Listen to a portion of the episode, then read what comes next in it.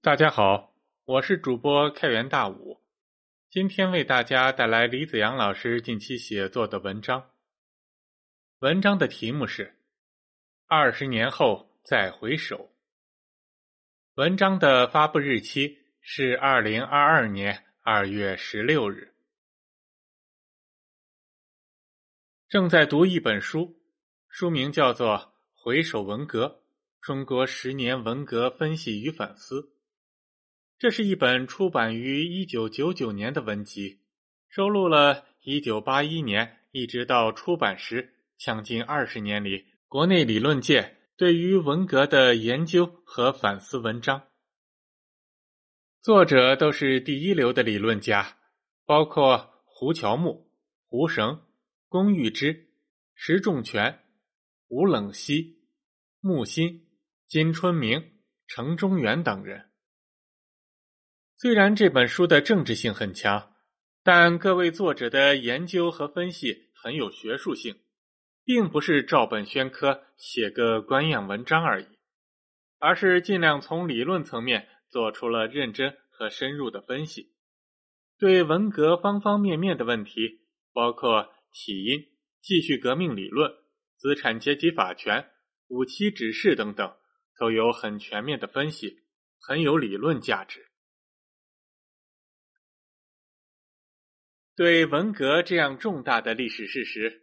人们的认识不可能一步到位，会随着时间的推移而不断的深化。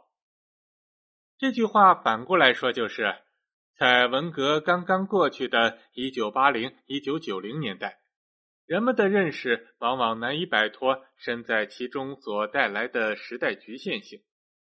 况且，很多作者在文革中受到过冲击，这也让他们很难摆脱感情因素的影响。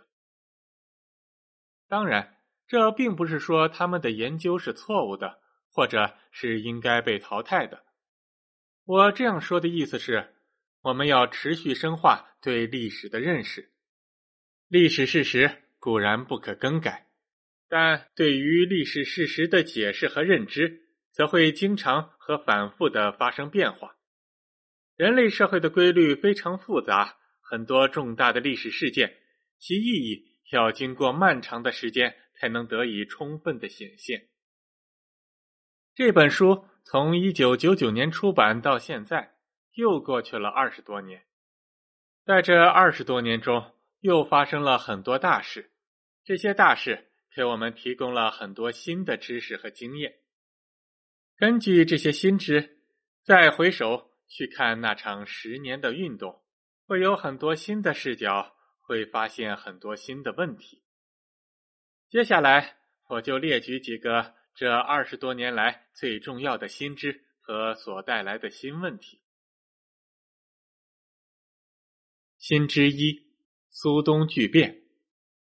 整个一九八零年代，关于文革的分析和研究都没有考虑到苏东巨变这个谁也没有想到的大事。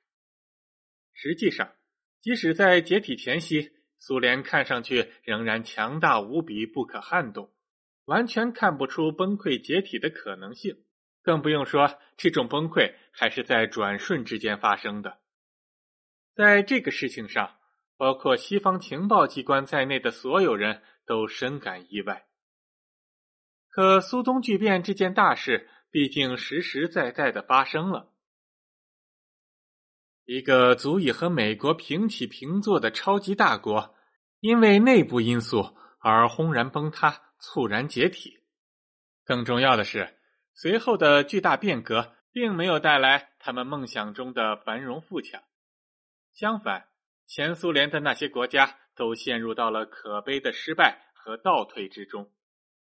少数的窃国者们确实实现了瞬间的暴富，但代价。却是广大人民的生活陷入到了困境，受二茬罪、吃二遍苦，成为了活生生的现实。很多论者都认为是主席错误的判断了国家的形势，夸大了修正主义的危害，并因此而错误的发动了那场历经了十年的运动。那么，面对苏东巨变的现实，不知这些论者是否还会坚持认为是主席错判了形势呢？在社会主义国家中，中国是唯一发生了文革的国家，其他社会主义国家都没有过类似的经历。在一九八零年代，一个普遍的共识是，中国是唯一一个走错了路的国家。可是路遥知马力，日久见人心，又过了二十多年，中国反而成为了最成功的社会主义国家。昔日的苏联老大哥一败再败，经历了国家实力和意识形态的双重滑坡，从一个超级大国蜕变成为一个二三流的国家。一言以蔽之，苏联重新变回了沙俄。主席曾经说过：“如果不大力的反修防修，少则几年，多则十几年。”国家就会被资产阶级所颠覆，革命烈士的鲜血就会白流。类似这样的话，曾经被认为是错的离谱。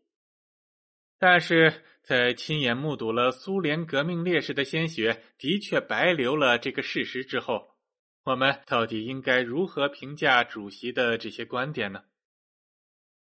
当然，现在还不到下结论的时候。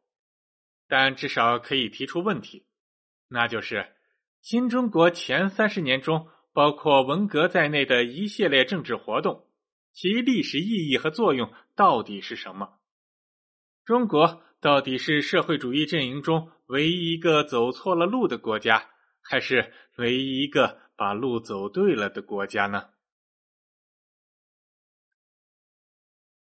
新之二，市场经济的缺陷。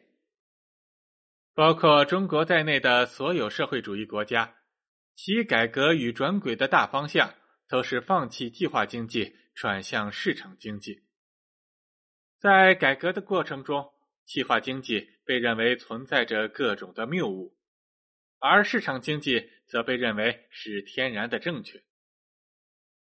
另一方面，在繁荣的市场经济出现以前，要求因为贫困而极度缺乏自信的人们能够充分意识到市场经济可能存在的各种缺陷，这题目未免有些超纲。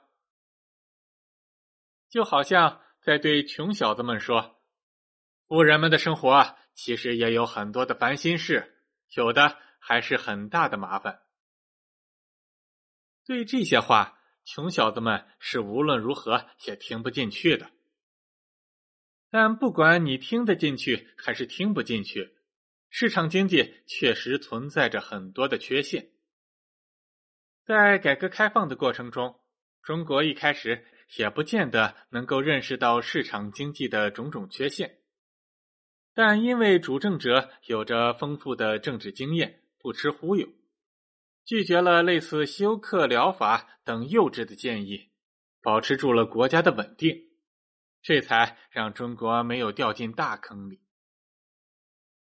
正因为始终坚持了中国特色的社会主义，市场经济的种种缺陷在中国一直受到控制。虽然也出现过一些混乱，但幸而没有造成太大的危害。在这个过程中，中国对市场经济体制有了更全面、更正确的认识。在这方面，中国的知识和经验，甚至要优于很多老牌的市场经济国家。市场经济体制的核心要素——价格机制和企业家精神，都存在着固有的缺陷。如果没有宏观层面的调节和把控，那价格机制和企业家精神会对经济体制造成内在的破坏，会导致贫富分化、脱实向虚。过分的金融化以及国家治理能力下降等严重的问题，在前三十年的政治运动中，反对资产阶级法权是个核心性的主导思想，也是主席他老人家在运动中反复强调的核心思想之一。在市场经济天然正确的氛围中，反对资产阶级法权遭到了轻蔑的嘲笑和驳斥。被认为是荒诞不经的。但是，当市场经济体制的缺陷逐步暴露以后，我们发现，反对资产阶级法权正是克制市场经济缺陷的基础性的理论工具。或许正是因为经历了这些政治运动，正是因为有着强烈的反对资产阶级法权的意识，中国的决策层从改革开放初始就有着对市场经济缺陷敏锐。而正确的直觉，这也是中国经济能持续四十年高速增长、没有出现大起大落的根本原因。那么，类似于反对资产阶级法权这样的所谓陈旧过时的思想，在新的时代是否仍然具有现实意义？是否应该得到重新的阐释？是否应该成为中国特色社会主义理论的组成部分？这就成为了值得思考的新问题。新之三：现代化的艰巨性和复杂性。近代以来，中国被动挨打，陷入到了全面的民族危机，甚至有着亡国灭种的危险。面对这种严峻的形势，工业化。现代化、繁荣富强，成为了几代中国人为之奋斗的目标。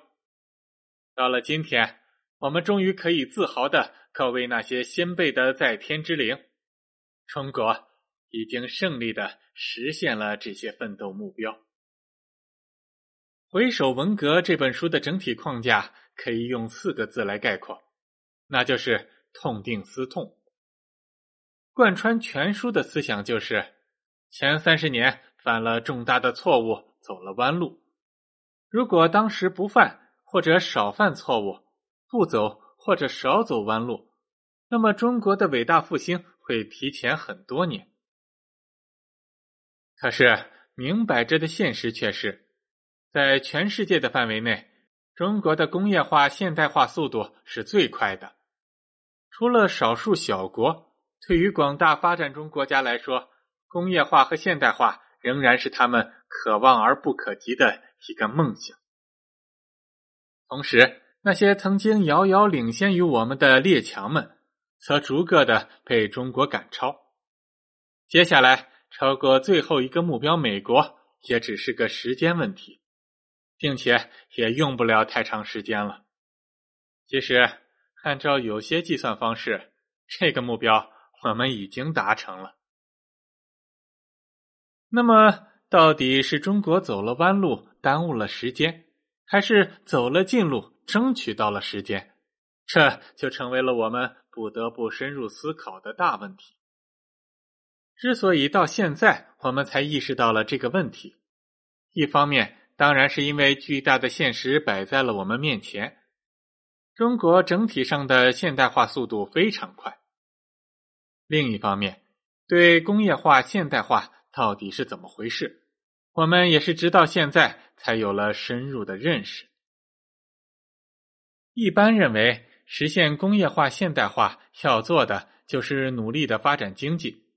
任何妨碍经济发展的因素，都必然会妨碍到工业化和现代化。因此，任何经济发展速度不够快的时期，都被认为是被耽误、被浪费了。必须抓住每分每秒，全力发展经济，那才是走向工业化现代化的最短距离。但包括前三十年在内的中国发展历程，却在提醒着人们，工业化现代化的进程要比那复杂的多。除了经济发展，更重要的是整合国家，弥合社会的分裂，动员人民，建立健全的国家机构。发展现代文化，推进观念的进步，这些方面必须齐头并进，相互配合，才能实现工业化和现代化。没有这种齐头并进，任何单一的经济增长都无异于孤军深入。不但经济增长本身不可能持续，实现工业化现代化的目标更是如水中月、镜中花，在反反复复之中欲速。而不达。这也正是中国以外的广大发展中国家可悲可叹的惨痛经历。或许，新中国的前三十年，正是在这些更重要的方面上取得了根本性的长足发展。得益于此，后面的改革开放才能以最快的速度实现工业化和现代化。如果事实果真如此的话，那么应该怎样看待和评价包括文革在内的政治运动，就成为了我们所必须要面对的重大问题了。把这个问题解释清楚，不仅有利于讲好中国故事，也能极大的增进和丰富我们对工业化和现代化的认识。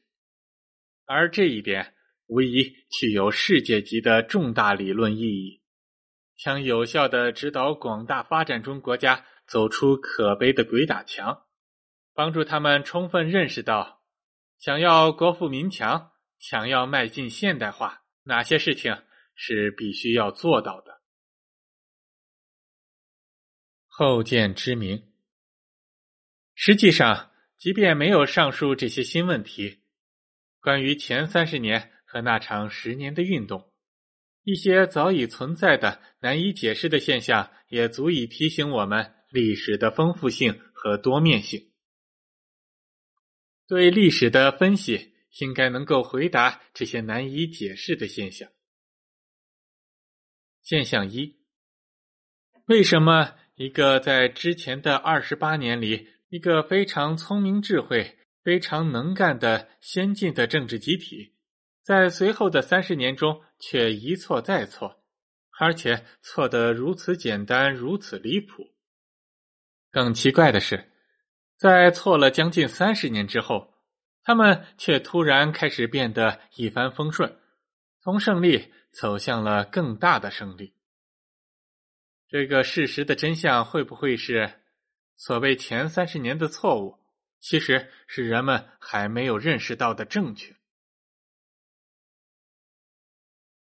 现象之二：犯了严重的错误，往往会导致巨大的失败。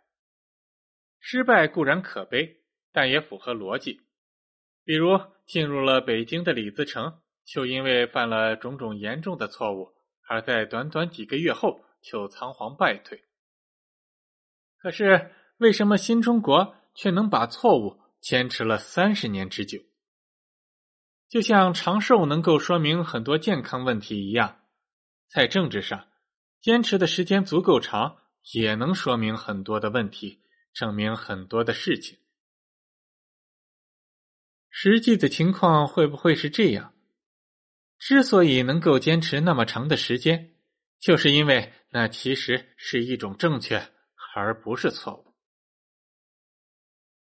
现象之三，在前三十年，尤其是在文革当中，让人印象深刻的一件大事，就是为了坚持自己的政治主张，主席不惜与很多并肩奋战了多年的老战友决裂，甚至对他们展开了毫不留情的斗争。这件事本身就已经足够不可思议了，但更不可思议的是，这些老战友们。虽然因此而饱受挫折甚至痛苦，却做到了悔也不改其乐，终身保持了对社会主义事业的忠诚以及对主席的敬仰。他们仍然继续高举着主席思想的大旗，真可谓是虽九死其犹未悔。为什么会这样呢？要知道，这些老战友们。可都是坚强无畏的革命战士，真正能够打动他们、吸引他们为之奋斗终生的，绝不会是简单的物质利益。子曰：“富贵于我如浮云。”真正值得他们终身为之奋斗且百折不挠的，一定是某种特别重要、特别崇高的目标。而他们之所以能够做到悔也不改其乐，而他们之所以能够做到悔也不改其乐，会不会是因为前三十年的很多做法其实高度符合了这个目标？那么，这个特别重要、特别崇高的目标究竟是什么呢？现象之四，在前三十年，尤其是在文革中，中国虽然在经济上落后，但意识形态领域在国际上却不乏号召力，甚至有着独特的、远超经济发展水平的吸引力。红宝书。得到了一大批外国人的追随和拥护。在以往，经常把这些现象简单的归结为那些外国人啥也不懂，但现在看来，恐怕还真未必如此。外国人远距离的看待中国，看不到细节，但却也因此而更能看清楚整体和主题。他们拥护红宝书。或许不是因为他们啥也不懂，而恰恰是因为这红宝书说出了他们心底的话，解决了他们的重大困惑，给他们指明了方向。身在其中的中国人反倒有可能因为只见树木不见森林，被种种的细节所困扰，而看不清楚真正的大历史。这些难以解释的现象。并非新生事物，只不过此前一直被人们所视而不见。努力解释这些现象的过程，和努力解释那些新现象、新问题一样，都会指引着我们获得对那段历史更加深入、更加丰富、更加全面的认识。我们这一代人很幸运，不但生逢伟大的民族复兴时代。而且是站在了前人艰苦奋斗、巨大牺牲的基础之上，